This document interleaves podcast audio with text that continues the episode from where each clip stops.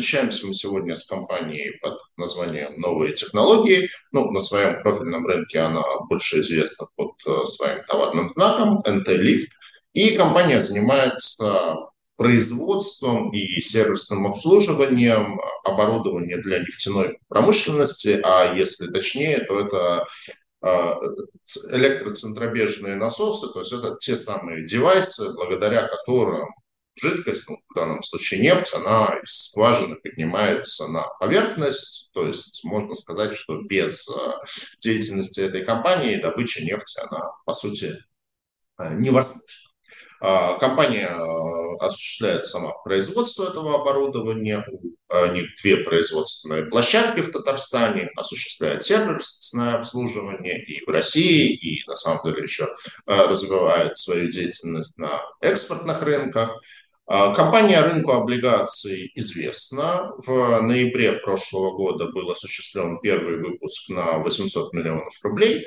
Торгуется он сейчас под доходность примерно 12,8% к путу в ноябре 2025 года. И сейчас компания э, рассчитывает э, выйти со вторым облигационным займом.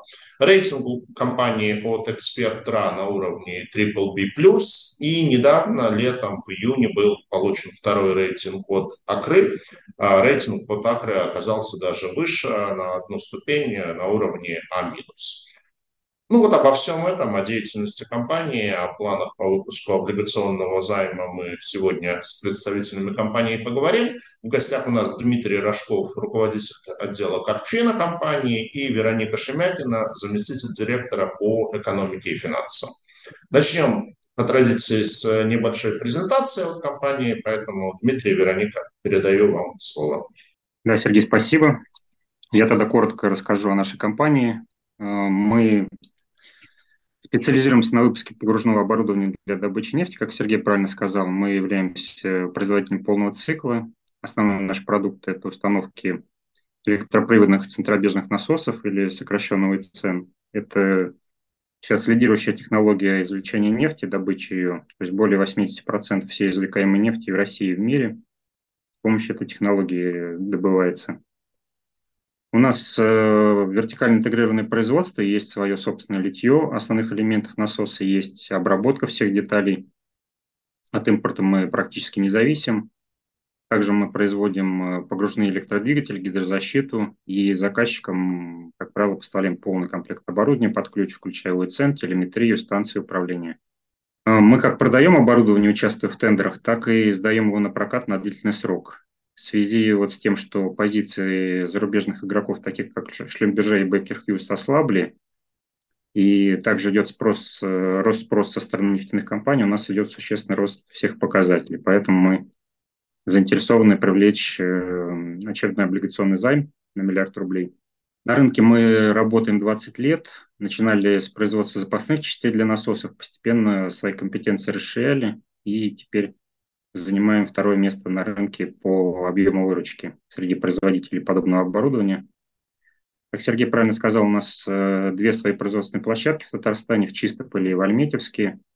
Также у нас э, есть сервисный центр рядом с, с месторождениями заказчиков, которые обслуживают наше же оборудование. Это Нефтеюганск, Нижневартовск, Губкинская, Ноябрьский и Бузулук. Также есть два сервисных центра в Эквадоре и Колумбии, которые прибыльны и работают уже несколько лет. Коротко расскажу про э, применение нашего оборудования. Если заказчик выбирает наше оборудование, то мы, как правило, его обслуживаем на протяжении всего жизненного цикла. Этот срок составляет от 7 до 10 лет. То есть если насос уже в скважину попал, то он там продолжает работать весь срок эксплуатации скважины, так как э, достаточно высокие издержки на его поднятие, они сопоставимы с его полной стоимостью. Поэтому мы достаточно слабо зависим от э, ввода новых скважин, от э, колебаний цен на нефть, ну и от прочих вещей. То есть мы больше зависим от усложнения условий нефтедобычи и как бы спрос идет оттуда. После того, как ресурс э, УЭЦН вырабатывается, мы осуществляем его полный капремонт, и он дальше может эксплуатироваться. На рынке мы можем отметить, что идет постепенное усложнение условий добычи, поэтому наше оборудование востребовано, так как у нас есть технология установки в одну скважину до нескольких ОЭЦН. По нашей контрактной базе можно отметить, что она выросла почти в два раза по сравнению с прошлым годом. Мы постоянно совершенным, совершенствуем качество нашей продукции, у нас собственное конструкторское бюро. В прошлом году мы стали крупнейшим поставщиком ОИЦН для Роснефти, и в этом году э, рассчитываем этот статус сохранить. Рост э, выручки портфеля контрактов у нас обусловлен общим ростом спроса со стороны заказчиков, и также есть конкуренция между заказчиками за качественное оборудование. В этом году можно отметить, что рост, э, ну, объем тендеров на закупку и цен вырос на 15% по сравнению с прошлым годом, то есть рост э, рынка продолжается. Поэтому мы производственные мощности расширяем. А в прошлом году привлекли для этих целей льготный пятилетний займ от Фонда развития промышленности под 1% э, годовых. А основные наши клиенты – это группа компаний э, Сургутнефтегаз, э, Роснефть, Газпромнефть, с которым мы более 15 лет уже работаем. А, большое внимание уделяем качеству нашего оборудования и его энергоэффективности. У нас всегда там первое или второе место по итогам не качества заказчиков. И сейчас более 15 тысяч произведенных установок работают э, у заказчиков. По поводу нашего финансового положения передам слово Веронике, она о нем расскажет. Наше финансовое положение. Как вы видите, выручка стабильно растет, э, средний годовой прирост э, составляет более 50%, но последние отчетные периоды у нас показали рост уже двукратный, то есть если смотреть на данные первого квартала 2023 года, э, выручка по сравнению с аналогичным периодом прошлого года выросла на 123%. А если мы берем выручку за 6 месяцев текущего года, то по сравнению с аналогичным периодом прошлого года выручка выросла на 90% и составила, а, и составила 9,5 миллиардов рублей уже за 6 месяцев. То есть э, планы по выручке на этот год у нас достаточно консервативны. 17,7 миллиардов рублей. Как бы эта цифра выглядит достаточно надежная а, в нашем мнении. А надеемся, как всегда, немножко а, превысить э, ожидания по итогам этого года. 2022 год немножко выбился из нашей тенденции а, по темпу наращивания именно арендных установок, как вы видите. Прирост их в 2022 году составил 431 штуку, но это объясняется тем, что со стороны заказчиков в основном был спрос именно на куплю-продажу, в этом году, в текущем году мы восстанавливаем темпы роста и уже приближаемся к показателям 2021 года. То есть, опять-таки, делаем акцент на прирост именно арендных установок в нашем парке, так как они дают стабильный прогнозируемый доход, о котором уже говорил Дмитрий, и, э, соответственно, наибольшая, наверное, маржинальность из всех э, услуг, которые мы предоставляем, из всех направлений получения выручки.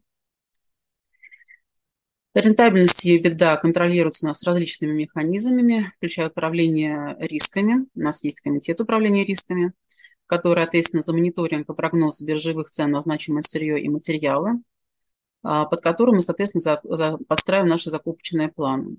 Здесь э, очень хорошо э, практика себя показала в четвертом квартале 2021 года, первом квартале 2022 года, как вы помните, тогда э, цены на некоторые биржевые металлы, цветные металлы подскочили достаточно сильно. Мы заранее сформировали необходимые и достаточные запасы, что нам позволило поддержать нашу маржинальность. Также на маржинальность здесь у нас на повышение этой маржинальности оказывает еще тот фактор, то, что э, те установки, которые Э, были э, сданы в аренду ранее, чем три года назад. Соответственно, сейчас выходит на максимальную рентабельность. Количество таких установок увеличивается, наша общая рентабельность по EBITDA подрастает, соответственно. Долговая нагрузка, наша политика всегда предусмотрена, что у нас э, долговая нагрузка не больше 2,5 долг EBITDA, достаточно консервативные показатели. А, это принципиальная позиция и акционеров, и управления рисками, чтобы наш показатель эту цифру не превышал. Мы стараемся его на таком уровне, соответственно, и поддерживать. А, также у нас есть еще необходимый запас прочности а, в лимитах банков, порядка 20% э, лимитов всегда свободны, можем маневрировать. У нас есть некий запас прочности среди лимитов банковских. Также наша политика предусмотрена наращивание именно долгосрочных обязательств. Это идет в одном ключе, с, соответственно, с тем, что у нас достаточно большая доля затрат носит инвестиционный характер по затратам на выпуск арендных установок, которые окупаются за три года, срок службы которых, как уже говорил Дмитрий, составляет 7-10 лет. Как мы уже говорили ранее, планируем привлечь э, облигационный выпуск 1 миллиард рублей, а, соответственно, на 5 лет с трехлетней оферты. А, подробнее об этом выпуске, думаю, мы поговорим еще позднее. На данный момент, наверное, у меня все. Тогда давайте перейдем к вашим вопросам. Спасибо. Спасибо, Вероника. Спасибо, Дмитрий.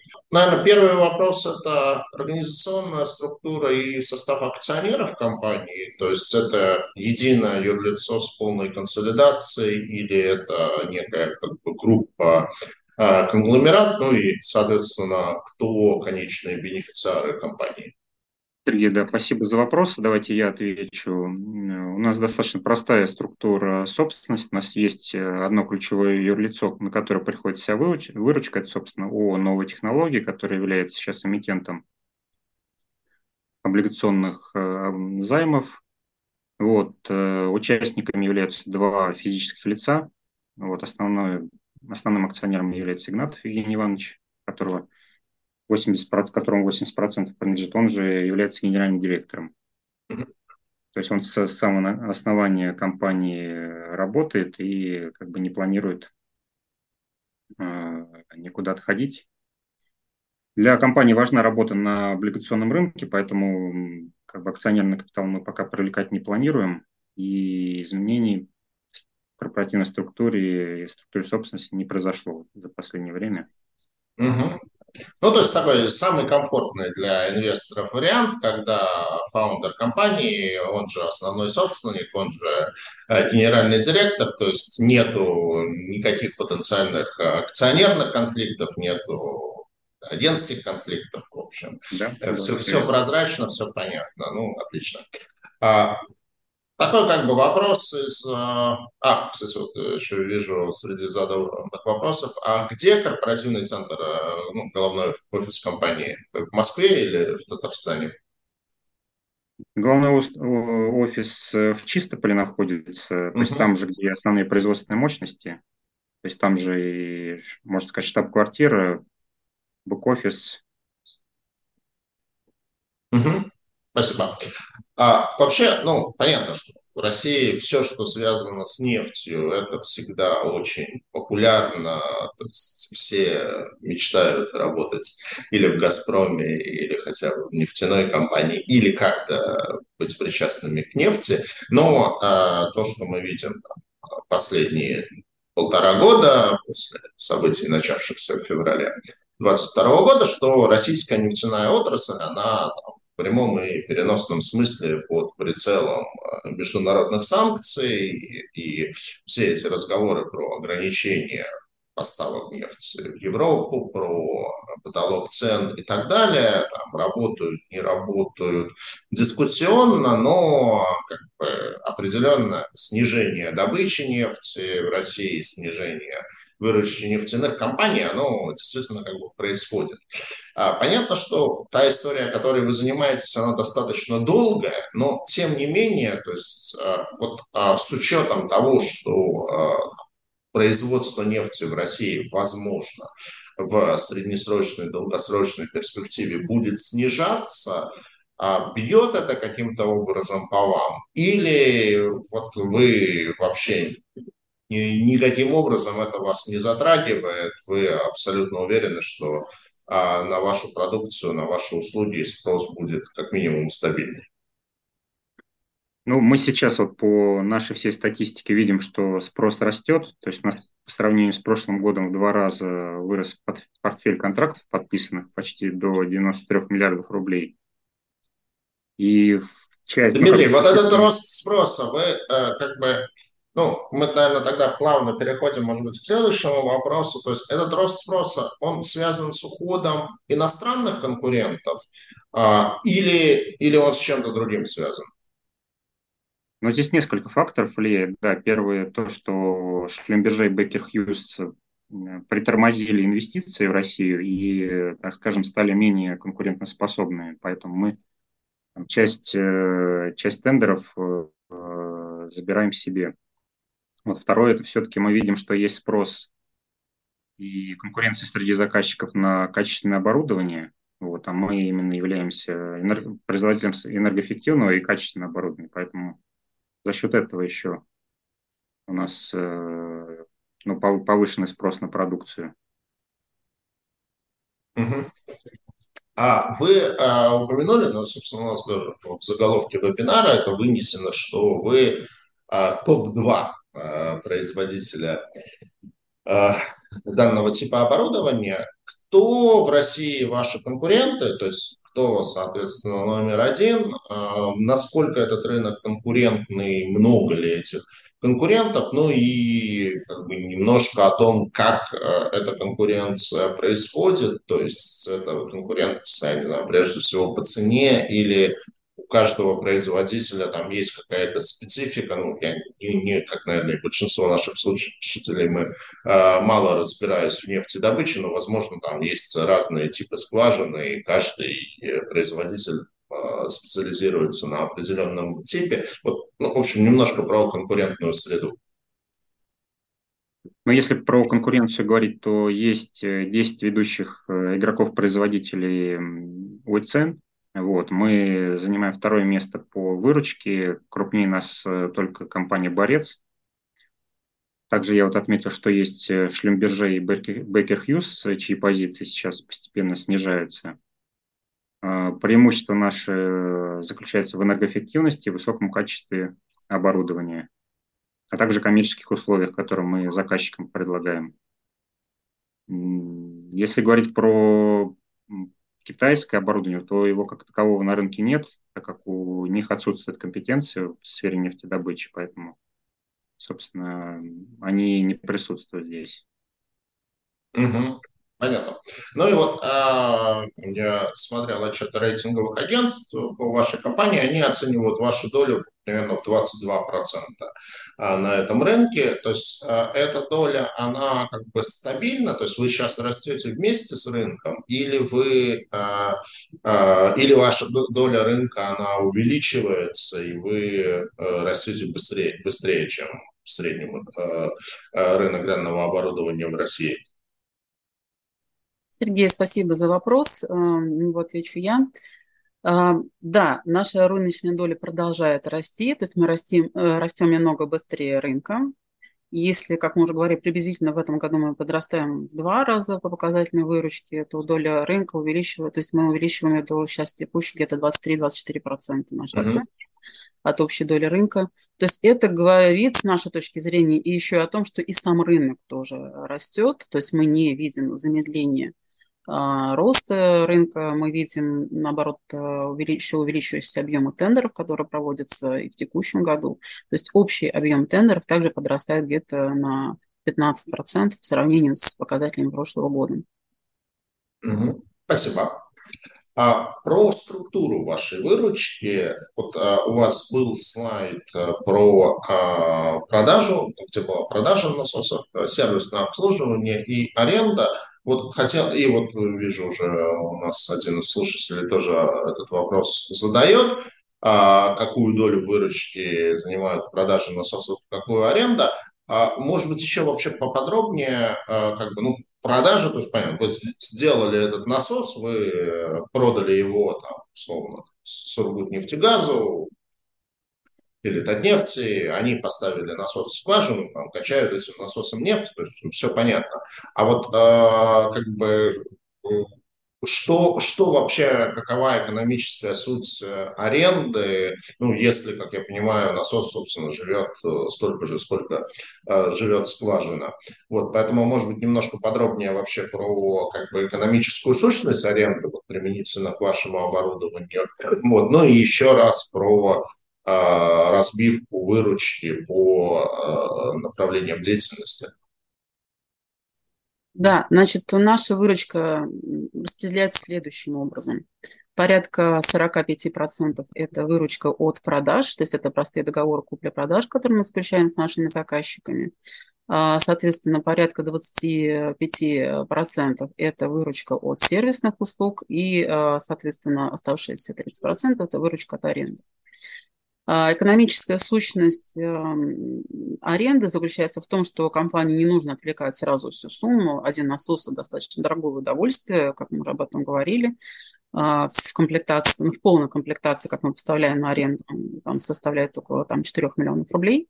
Mm-hmm. Каждый насос э, на, там, э, на скважину мы, соответственно, отгружаем там, порядка 150-200 насосов только на, на, на один канал, грубо говоря. Да? То есть э, достаточно неплохие объемы инвестиций требуются нефтяным компаниям для того, чтобы обеспечивать свою деятельность.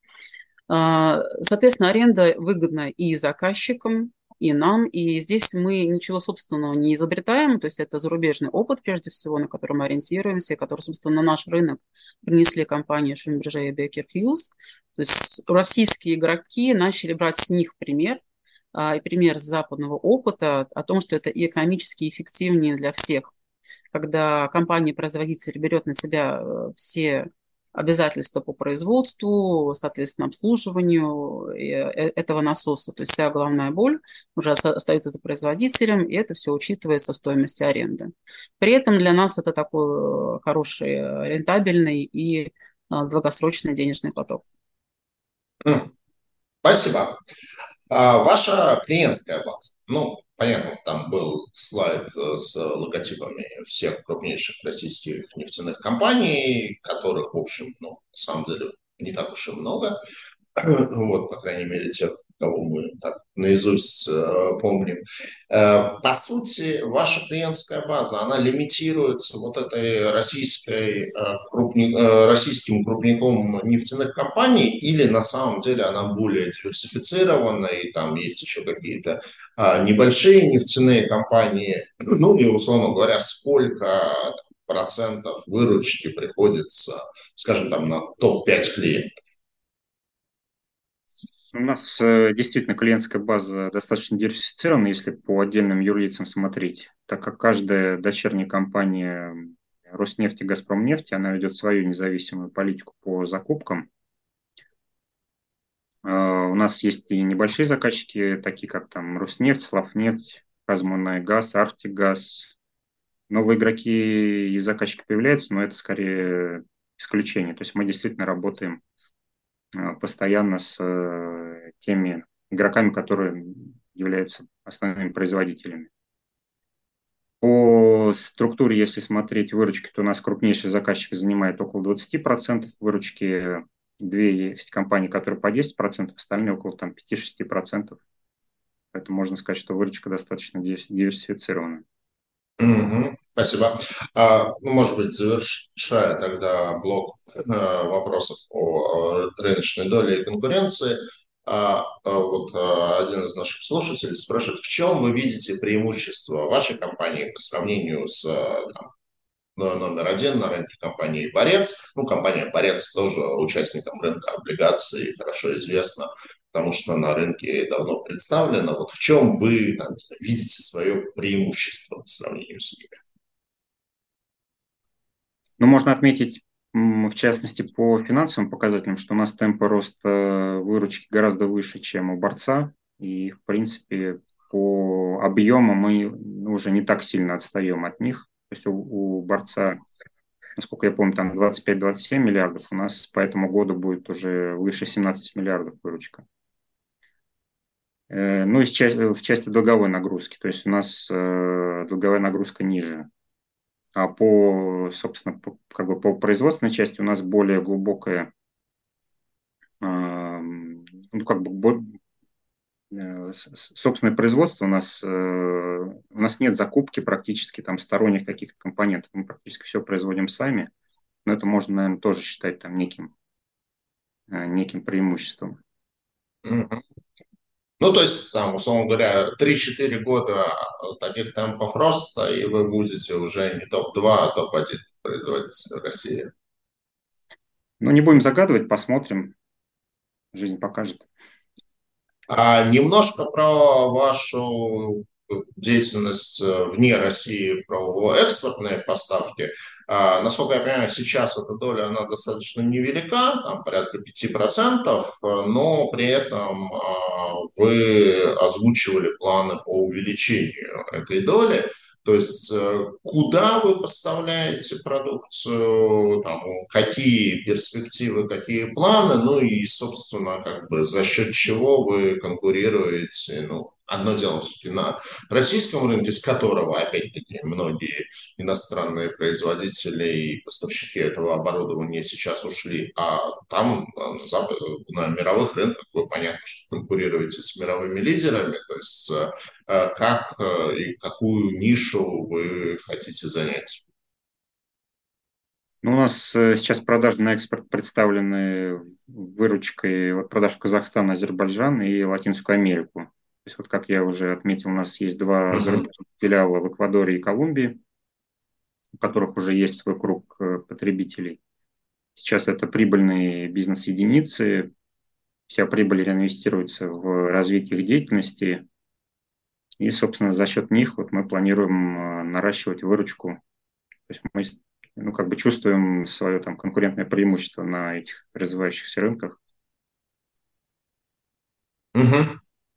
Ну, то есть, э, если брать там, не знаю, среднесрочную пятилетнюю перспективу, то есть э, доля, э, там, ну вот если сейчас экспорт, насколько я понимаю, порядка 5% составляет выручки компании, какой вы видите долю экспорта через, там, скажем, 5 лет? Ну, порядка 15% это вполне достижимые цифры. Угу. Угу. Спасибо. Ну, то есть она все равно будет достаточно небольшая, то есть да, даже 15%, но как бы надеюсь, что э, вашим планам суждено сбыться, потому что я думаю, что, конечно, потенциал мирового рынка он, э, здесь огромен. А, ну, собственно, да, российский, российский рынок растет э, очень большими темпами. Угу. В нашей контрактной базе это видно. То есть какой еще рынок сейчас может э, дать такие темпы роста. Но учитывая, что у нас производство здесь находится, то мы Понятно. пока фокусируемся на российском рынке все. Угу, угу. Спасибо. А, давайте немножко про вашу финансовую отчетность. Ну, во-первых, то, что а, публикуется только отчетность по э, РСБУ, а МСФОшная отчетность, по крайней мере, публично не публикуется. То есть э, планируете ли вы МСФОшную отчетность тоже а, для инвесторов публично раскрывать? А, Сергей, да, вы правы, действительно вопрос насущный. Мы сейчас находимся в активной стадии обсуждения перехода к МСФО. Есть определенные сложности, потому что большой у нас э, парк основных средств в виде насосов, которые расположены на различных месторождениях. Это представляет для собой определенную сложность при э, анализе этих данных, когда мы будем общаться и переходить на э, эту отчетность, но тем не менее для нас этот вопрос актуален. И мы как бы думаем, что примем решение буквально в течение одного-двух месяцев по этому вопросу.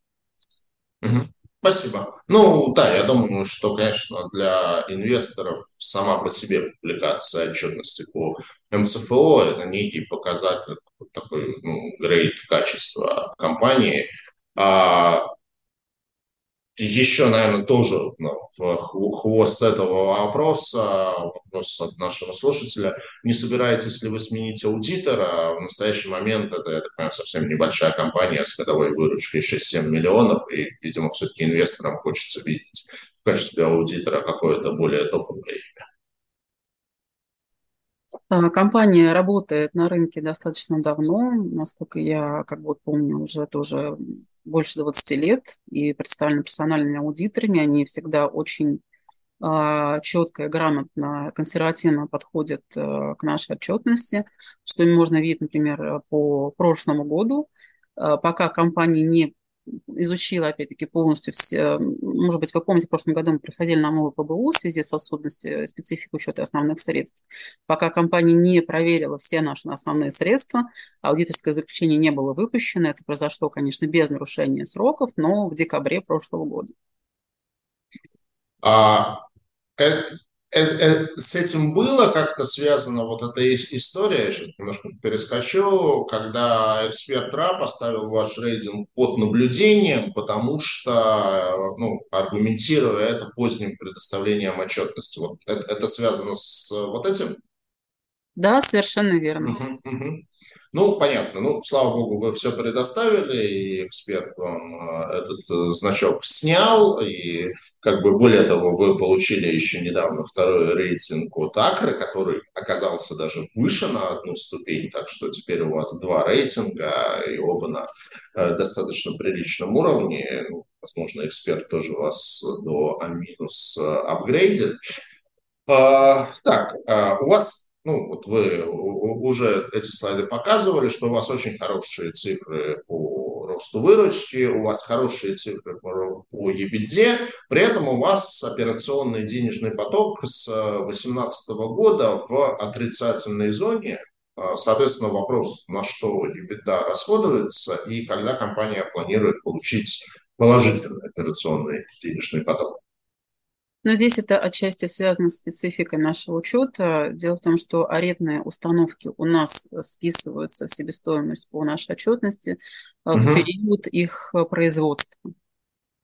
То есть мы не распределяем, как это, наверное, было бы идеально в учете, себестоимость каждой установки, которая окупается 3 года, не, не размазываем это на весь э, срок окупаемости, на весь срок эксплуатации. Вот произвели в первом а, квартале арендную установку и сразу же ее, собственно говоря, в этом году, в этом квартале всю себестоимость э, списали. Угу. То есть отчасти вот э, этот отрицательный денежный поток – это следствие э, того, что вы активно развиваете тему предоставления оборудования в аренду. Да, совершенно верно. Мы продолжаем э, это направление, так как в долгосрочном э, э, периоде это дает нам хорошую, стабильную маржинальную выручку, которая обеспечивает в том числе погашение наших долговых обязательств. Угу, спасибо.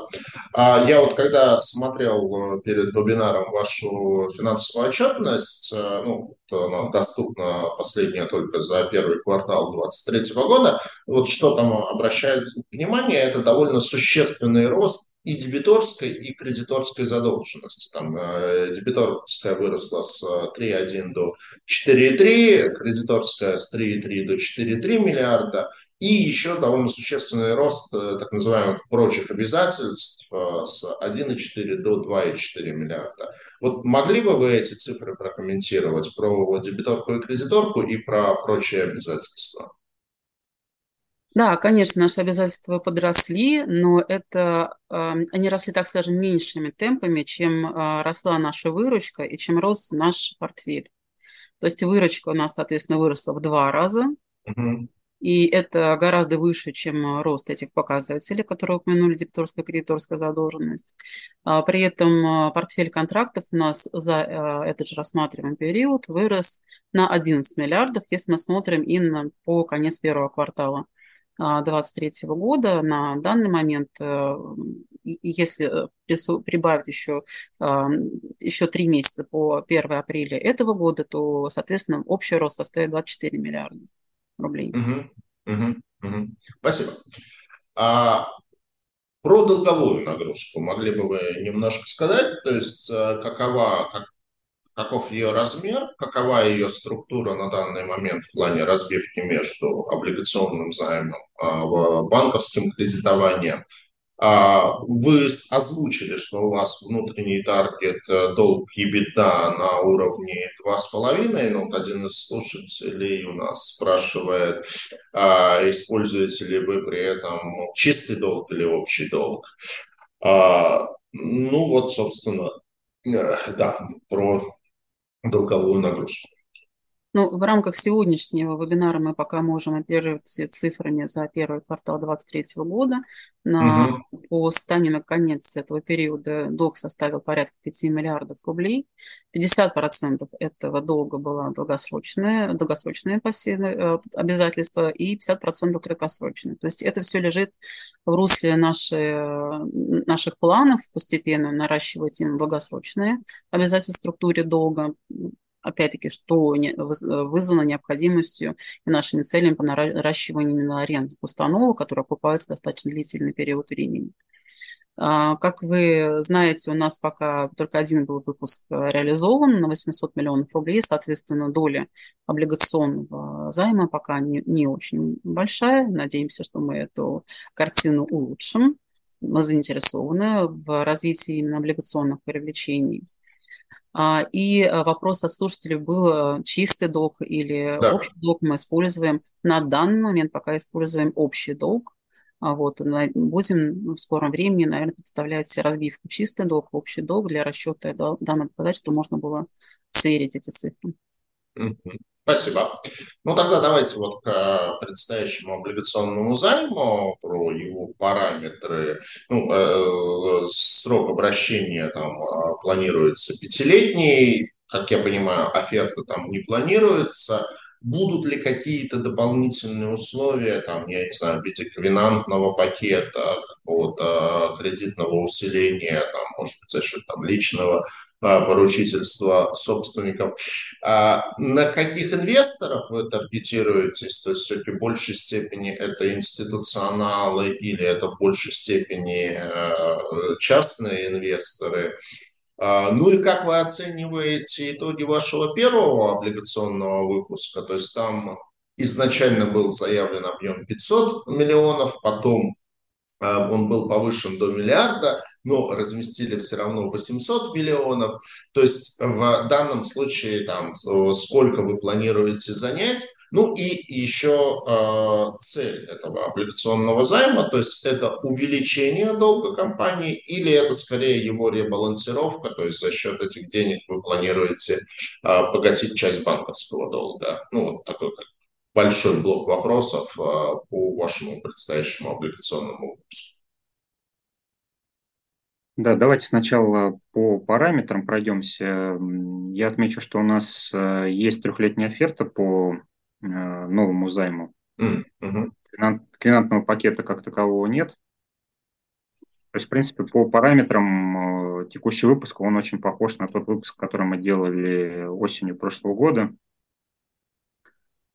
А для чего нам нужны средства? У нас, э, как мы отмечали вместе с Вероникой, есть э, целевые показатели по приросту прокатного направления, то есть поскольку э, отдача от проката, она приходит постепенно, то есть трехлетний срок окупаемости и 5-7-летний срок контракта с заказчиками и работы, собственно, самого насоса, поэтому привлекаем долгосрочные финансовые ресурсы. По бенчмарку мы ориентируемся на компании со схожим рейтингом, которые недавно размещались.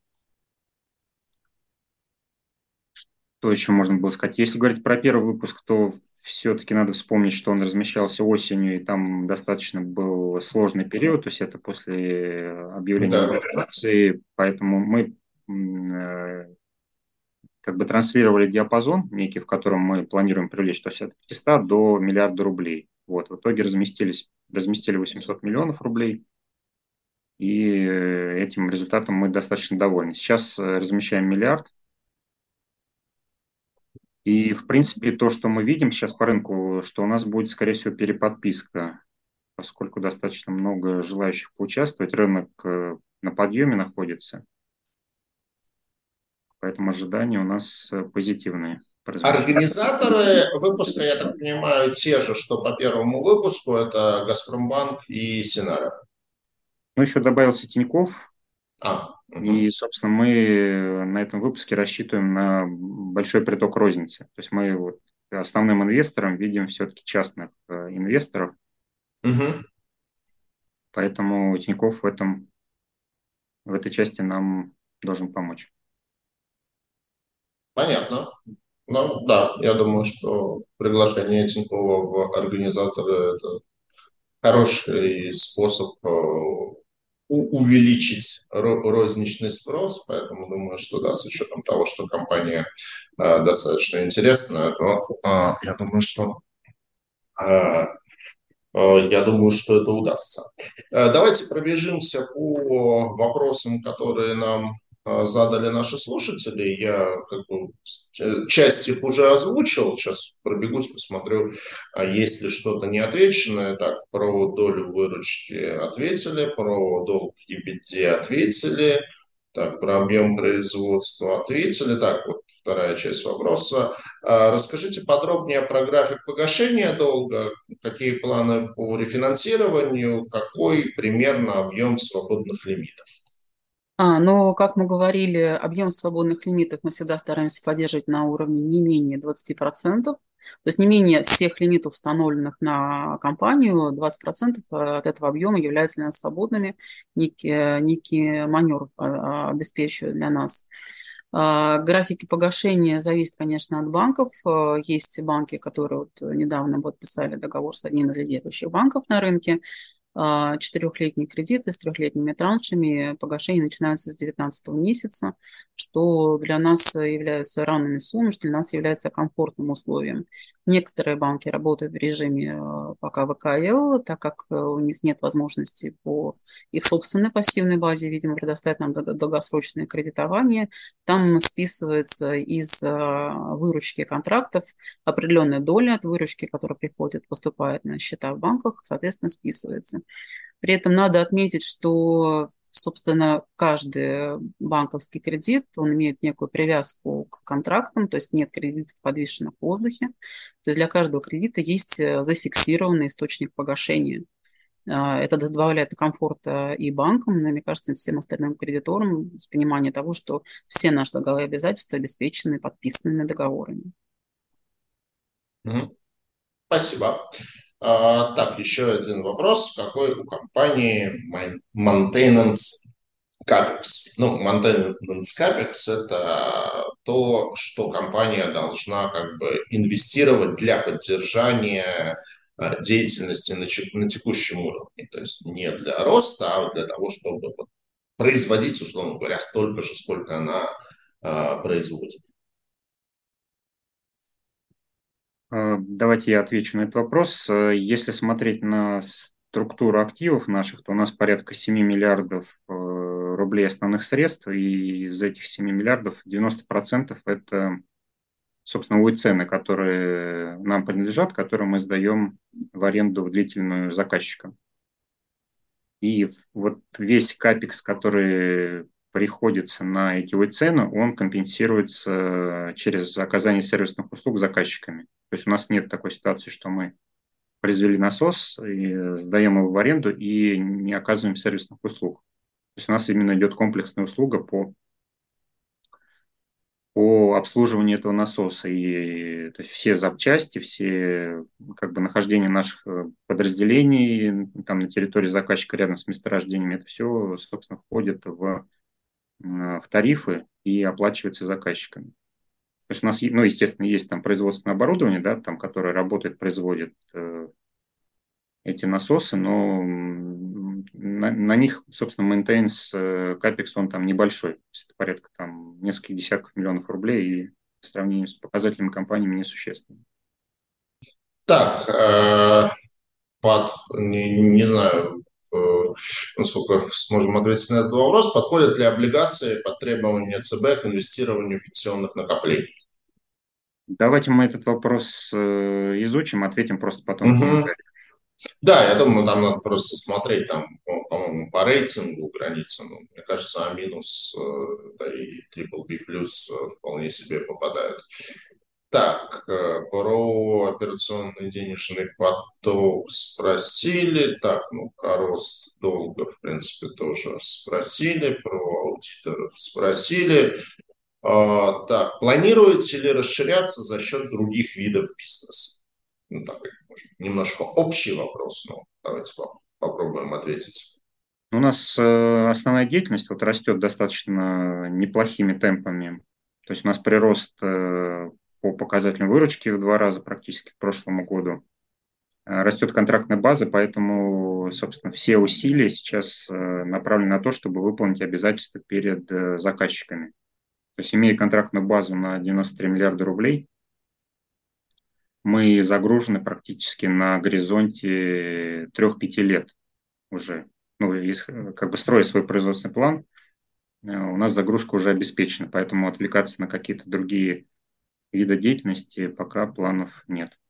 Ну да, я думаю, что при таких э, темпах роста выручки по основному бизнесу смысла идти куда-то в смежные системы, я думаю, что ни для кого нету.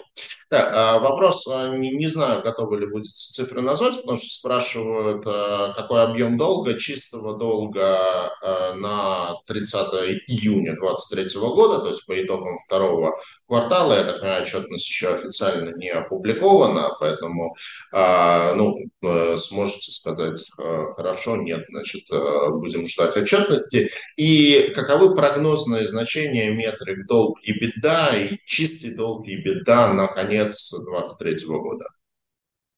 А, Сергей, да, спасибо. Действительно, есть некоторая задержка с отчетностью второго квартала. Это связано с тем, что запустились новые сервисные центры в Восточной Сибири. Достаточно удаленные регионы были некоторые сложности с получением первичных э, документов от этих сервисных центров, поэтому общая отчетность будет опубликована на, в понедельник на э, сайтах раскрытия информации. Сегодня не а, можем а, подтвердить окончательные цифры показателей а, за второе полугодие этого года. Сделаем это обязательно в понедельник. То, что касается наших прогнозных значений, как мы говорили, долг EBITDA 2,5, общий долг EBITDA 2,5 – это тот показатель, к которому мы стремимся. Чистый долг EBITDA – это все-таки менее консервативный показатель. Мы его тоже будем публиковать. Э, начнем это делать в ближайшее время тоже обязательно к концу года сделаем. Спасибо. А, так, э, вопрос э, в слайде. Учитываются ли обязательства по аренде в слайде по долговой нагрузке? Вы имеете в виду обязательства по аренде каких-то э, средств, вот, которые мы арендуем?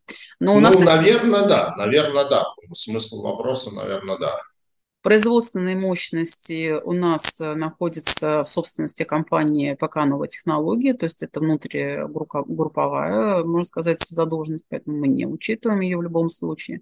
Единственное, что связано с внешней арендой, это некоторые сервисные центры, которые расположены на площадях наших заказчиков, но там суммы просто совсем маленькие, то есть это uh-huh. несколько там сот тысяч рублей в месяц.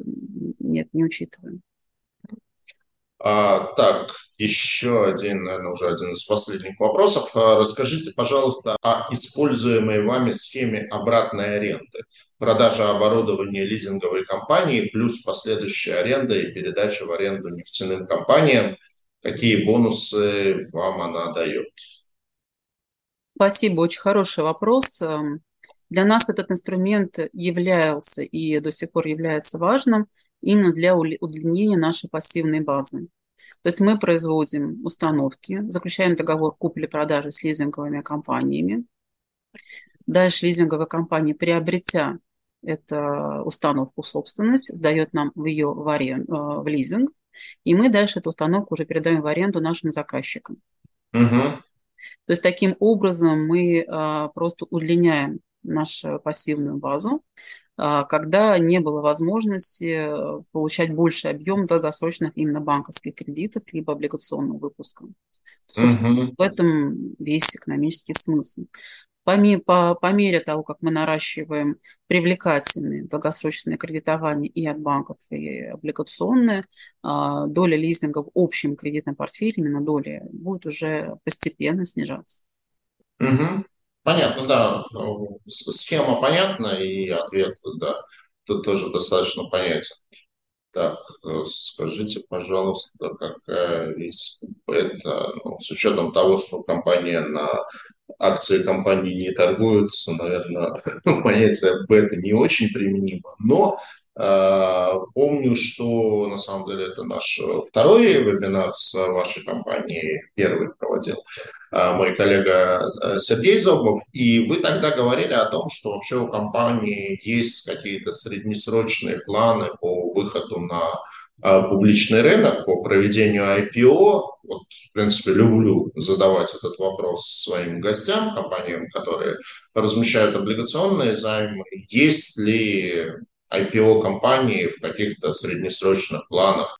А, ну, сейчас мы видим, что, а, то есть поскольку акционерный капитал, он достаточно дорогой, ну, то есть дороже, чем долговой капитал, то сейчас мы идем по пути наращивания Э, долгового капитала, работаем по облигациям, работаем по льготному привлечению льготного финансирования от э, институтов развития, участвуем в различных программах и как бы капитал получаем оттуда. Пока компании достаточно этих средств. Как только мы упремся в какой-то потолок, ну и станем достаточно известны на рынке, то возможно, возможно варианты. Но это точно там не трехлетние. Да, я просто помню, что на прошлом вебинаре как раз э, Евгений Иванович выступал, наш акционер, и он сказал, ну, почему бы и нет? То есть, может быть, этот ответ был воспринят именно так, но конкретных планов, как мне кажется, мы тогда не озвучивали. Ну, давайте последний вопрос, который только что прилетел, хотя вы, в принципе, на него отвечали. Какая доля импортного оборудования, есть ли оборудование в использовании, на которое распространены санкции? Да, спасибо, очень хороший вопрос. Недавно мы проводили э, расширение производства, в том числе вот привлекали средства Фонда развития промышленности. У нас доля импортного оборудования составила около 70%, и 30% российское оборудование было. На китайское оборудование, которое мы закупили, санкции не распространяются, то есть никаких проблем э, с этим оборудованием нет. Есть российские поставщики, которые дают гарантии, э, которые обслуживают это оборудование, есть запчасти. Как бы с, с этой части, в этой части никаких сложностей нет. Каков коэффициент покрытия процентов по облигационному долгу? Ну, мне кажется, говорить отдельно по облигационному долгу смысла не имеет. То есть коэффициент покрытия процентов, он в целом по долгу компании рассчитывается. Ну, вот если можете этот показатель назвать, то назовите. А, давайте мы отдельно ответим на этот вопрос уже с учетом отчетности а, шестимесячной, угу. как бы опубликуем эту информацию, ответим дополнительно. Хорошо. А, ну что ж, тогда на этом давайте подведем черту нашему вебинару. А, на вопросы, фактически на все вопросы мы ответили. Спасибо большое за презентацию, за то, что снова выходите на облигационный рынок и полюбили эту тему. А, в том, что размещение пройдет хорошо, не сомневаюсь. Рад, что Тиньков подключили и будет больше частных инвесторов в выпуске, поэтому надеюсь, что не прощаемся, а, до новых встреч и будут поводы снова встречаться и в онлайне, и в офлайне. Спасибо большое. Спасибо большое. Спасибо, коллеги.